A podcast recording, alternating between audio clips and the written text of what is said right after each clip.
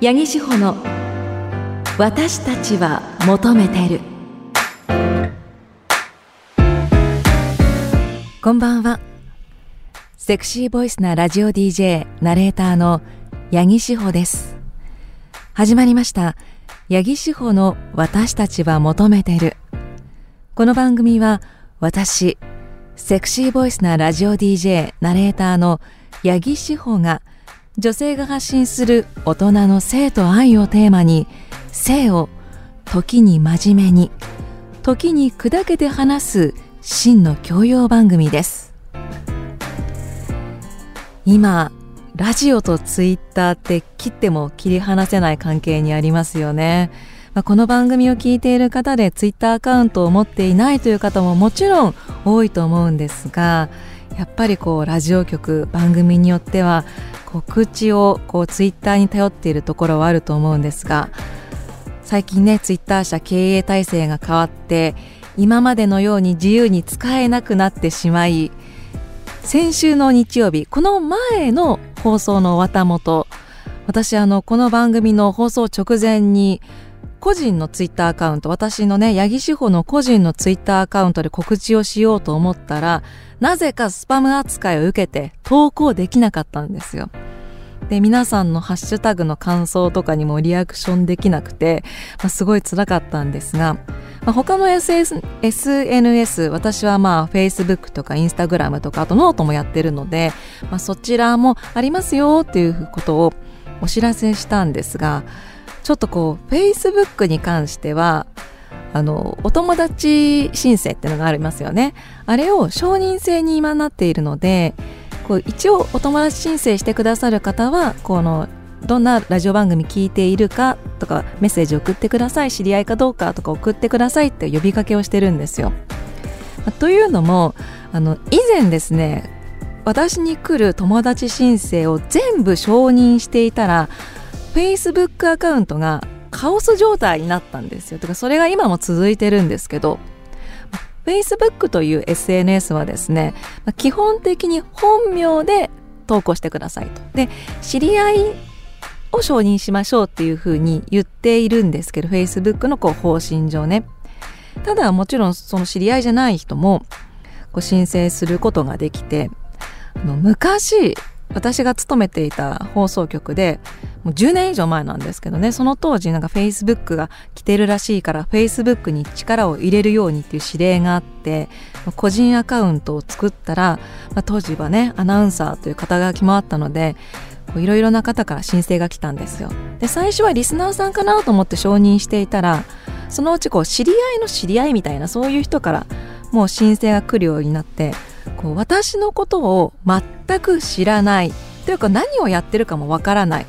ただ目立つ女変わった仕事をしている女とつながりたいという Facebook おじさんが大量に来たんですよ。でこの Facebook おじさんというのは私自身が何者であるか、まあ、ラジオをやっているとかっていうことには興味がない。ただ女とつながりたいっていうだけなのでいくら番組の告知をしてもラジオを聞いてくれるわけでも宣伝したイベントに来てくれるわけでもないんですよ。ただだからそういう告知投稿とかしてもリアクションはくれないんですけどただ1年に1回誕生日の時だけなぜかメッセージをくれるっていうおじさんたちがすごい多いんですね。でそんな Facebook おじさんの誕生日おめでとうメッセージはもうずっと無視してたんですよ。返しにくいし。今年の2月私誕生日を迎えた時にこのおじさんたちにちょっとこうメッセージを返してみたら何が起こるんだろうと思ってちょっといくつかメッセージを返してみたんです。でその中の例文を 例文というかあのもちろんね名前は紹介しませんがえっ、ー、とこれは来たなと思ったメッセージがあったのでまず紹介しますね。まずあのおじさん1お誕生日メッセージ。ハッピーバースデー誕生日おめでとうございます。これからもお体を愛おしみお健やかにお過ごしくださいな。さまざまな疫病退散の画像もお送りしますので新たな待ち受け画面にもどうぞ。このメッセージの特徴は語尾に小さな「つ」が入る。そして絵文字を重ねるという典型的なおじさん公文です。で毎年そんなおじさん公文お誕生日メッセージを送ってくるこのおじさん A にですね私はこういうメッセージを返しました。遅くなりましたがお祝いメッセージありがとうございます。今後応援のメッセージやお祝いのメッセージは出演しているラジオ番組などにいただければ嬉しいです。SNS は基本的にラジオの SNS、まあ、リスナーさんとの交流などを目的に行っております。今後とも応援よろしくお願いしますと、まあ、直接メッセージ送ってくんなよっていうね。よく知らない人にっていうことを暗にほのめかしたらこのおじさん A は自分の顔を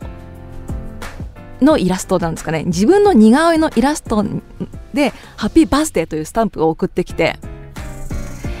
横島な考えなどなくただ単に友達の輪を広げたいだけでしたがご不快な思いになっていたとしたら申し訳ございませんでした。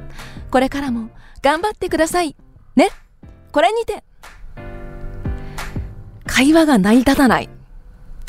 あともう一つ。そのおじさん B 短めに紹介しますがその方は毎年ね「ハッピーバースデー」って送ってくるおじさんでしたね。でまあ絵文字多め。あの私の職業は多分何も分かってない。飲んで喋って食べて笑って良質な栄養と睡眠で健康キープで参りましょう。知り合いでも何でもないおじさんですよ。私がこのおじさんにも応援のメッセージなどは番組に送ってくださいと送ったところ返信が来ました。はーい。くれぐれも体大切に安全にお過ごしくださいませ。この「はい」声色を変えたのはあの半角文字です。今時の10代もこの半角文字使いません。はーい。くれぐれもお体にくれぐれも体大切にっていうね。内容読んでないんでしょうね。皆さんですね何が言いたいかというと 本当にその SNS で交流できることはいいことですが相手のことをちゃんと考えて送りましょう。一方的に送りつけるメッセージほど嫌なものはありません。もし同じようなメッセージを送っている心当たりのある方は今すぐおやめになった方がいいかもしれませんね。さあこの番組では皆さんからのメッセージお待ちしています。ご意見ご感想など何でも結構です。メッセージは CBC ラジオ八木志保の私たちは求めてるのホームページにアクセスして番組メールフォームからお送りください。それでは CBC ラジオ八木志保の私たちは求めてるこの後10時30分までお付き合いください。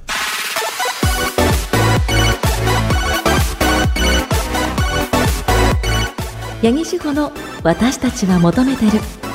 明日から自分らしい私たちに。志保のお悩み相談室。このコーナーはスマホでピルの相談診察処方を受けられる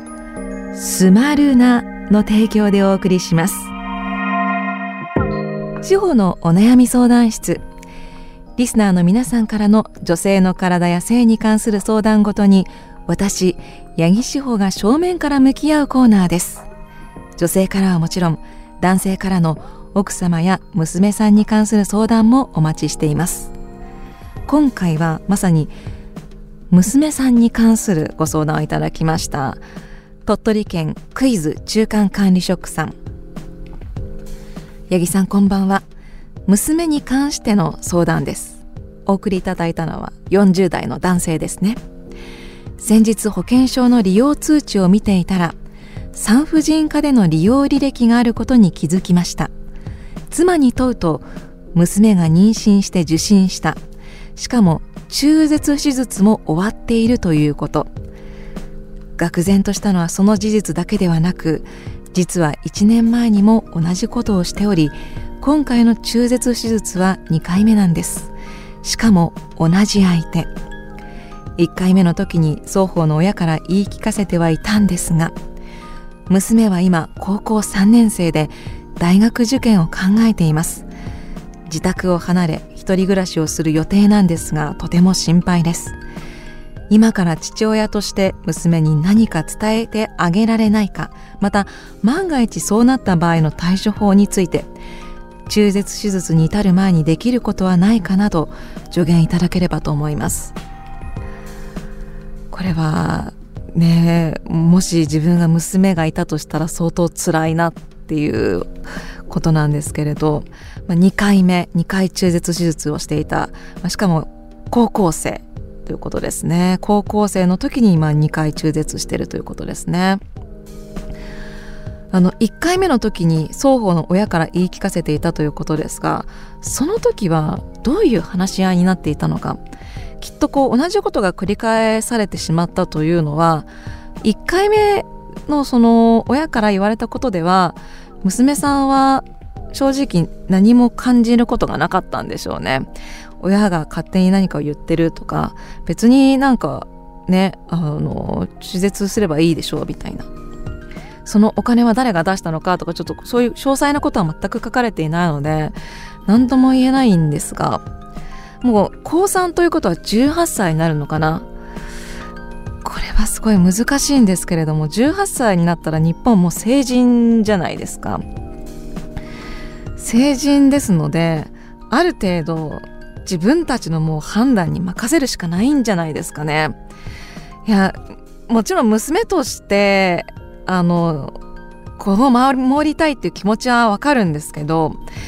わかるし18歳が成人かとかその成人に達するほど成熟しているのかとかっていろんな問題はあると思いますが同じことを繰り返しているということはその接し方を変えるとかそのもうちょっと責任というものについて考えさせるような態度を取るしかないと思うんですよね。これでじゃあ次、まあ、しかも同じ相手と妊娠した場合どうすると？もう費用は出さないよってなった時にまあきっと出しちゃうんだと思うんですよどちらかの親がね。出さないよって言った時にその2人カップルはその娘さんカップルはどういう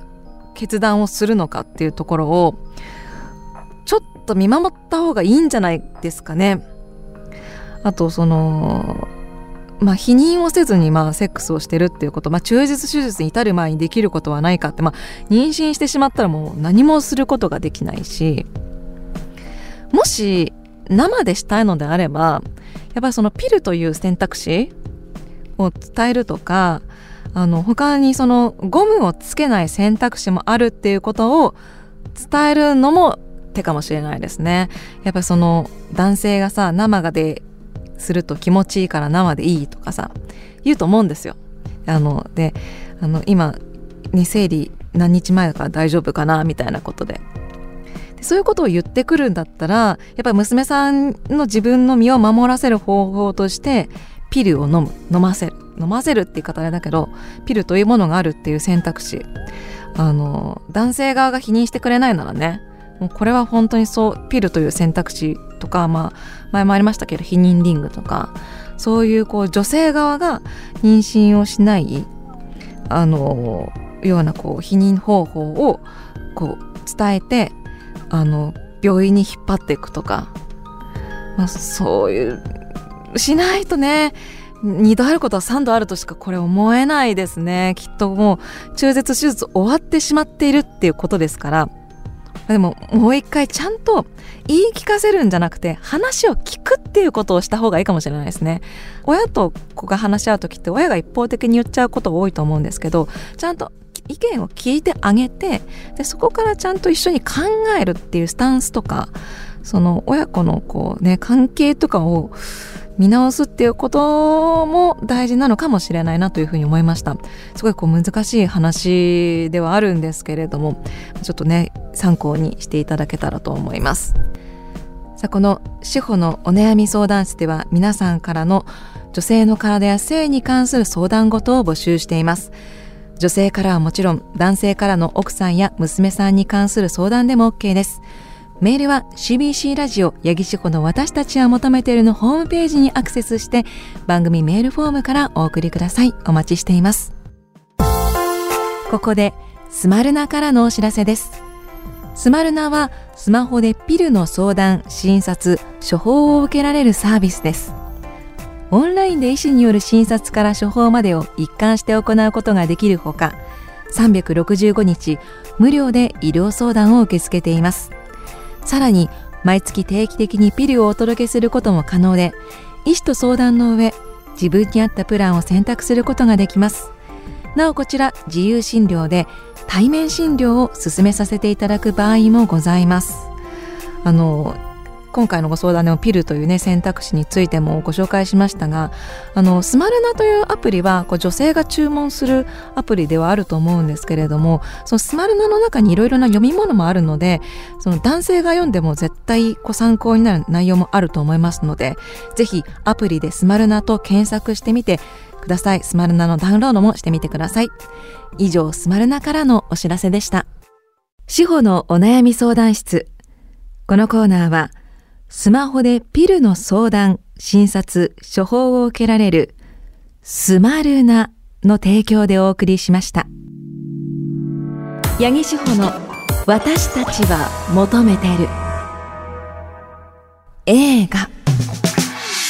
このコーナーでは私八木志保がおすすめの映画を紹介していく企画となっております。本日紹介する作品はこちら。ウーマントーキング。私たちの選択。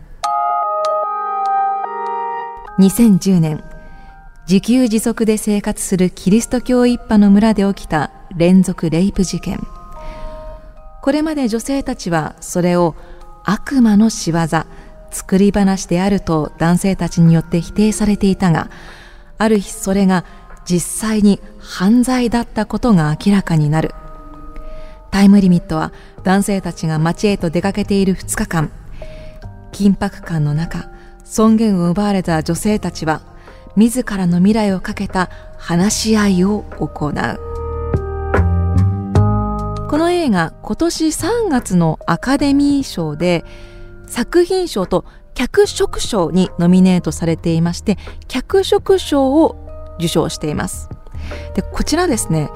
実際に起きた事件が元になっている、えー、厳密に言うと実際に起きた事件を元にした小説が原作の映画になっております。その実際に起きた事件というのが2009年にボリビアのキリスト教の、えー、メノナイトという教派があるそうなんですけれどもそのメノナイトのある宗派の村で女性100人が実際にこう暴行にあったという事件だそうなんですね。でそのメノナイトという人たちはこう電気とか自動車を使わず本当自給自足でこう世間と離れた現代社会とちょっと距離を取った生活を送るという人たちだそうなんですよ。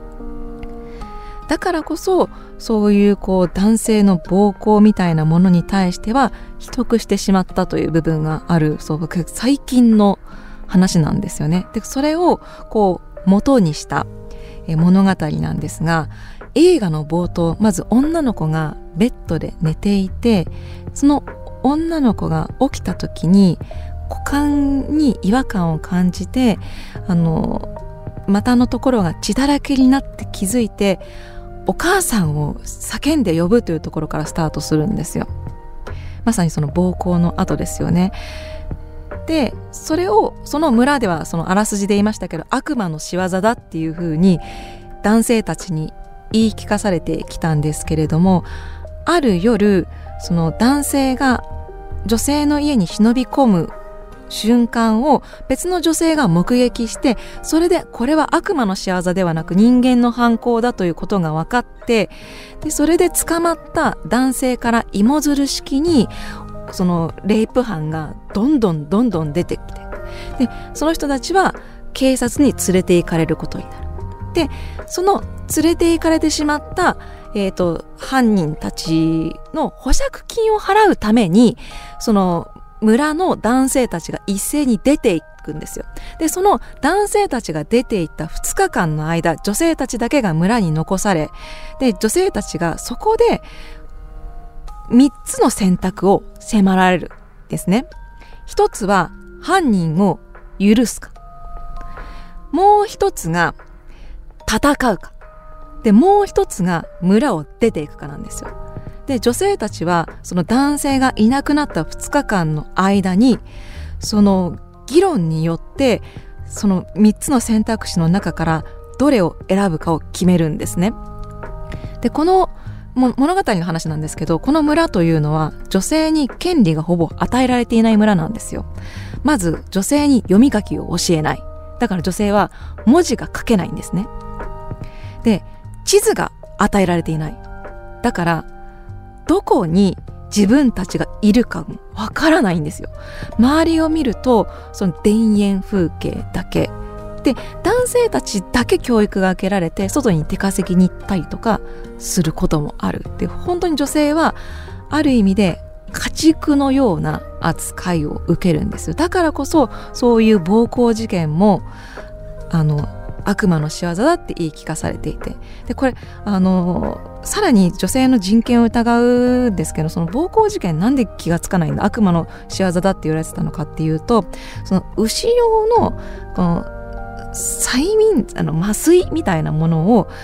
薄めてスプレーにしてそれをかけてその意識を失わせた状態で行為に及んでるんですって。だから女性たちは起きた時にほとんどが何があったかわからない状態。でも中にはなんとなく覚えている人もいてそれで心を病んでしまった人もいるし父親不明な子を産む人も何人もいるという。本当にそれが現代社会の物語としてありえないなっていう中なんですよ。でそこで女性たちはもう読み書きも与えられていない知識もないわけですよ。教えられているものってキリスト教のそういうこう教えぐらいなんですけれど。そういう学のない女性たちが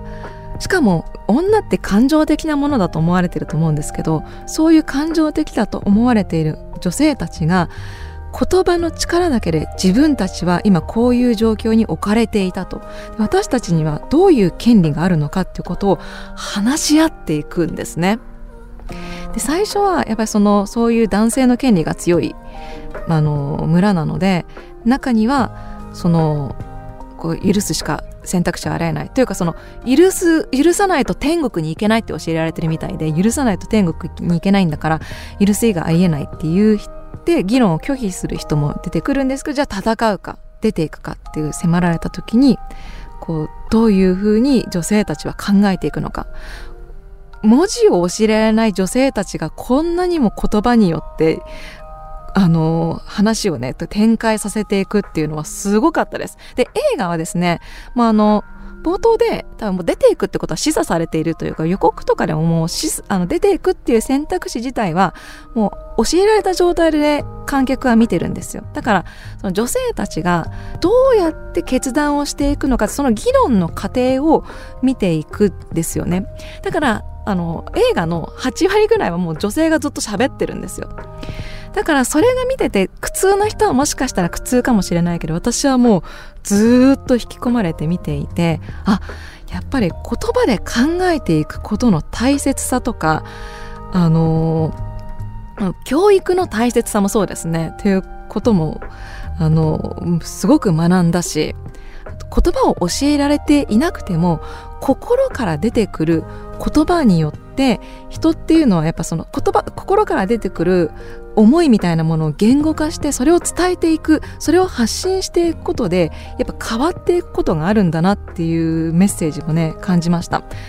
あとこの映画が作られた時っていうのはこ MeToo 運動ハリウッドで起こった MeToo 運動の流れとかもあったみたいで、まあ、女性たちが権利を獲得していこうっていうところもあったそうですね。あの本当にこう女性と議論の力を感じる作品でしたのであの今回ご紹介したいなと思って紹介させていただきました。ということで今日はここまで。次回はどんな作品を紹介するのかごご期待。八木志保の私たちは求めてるメッセージ送ってくれないの？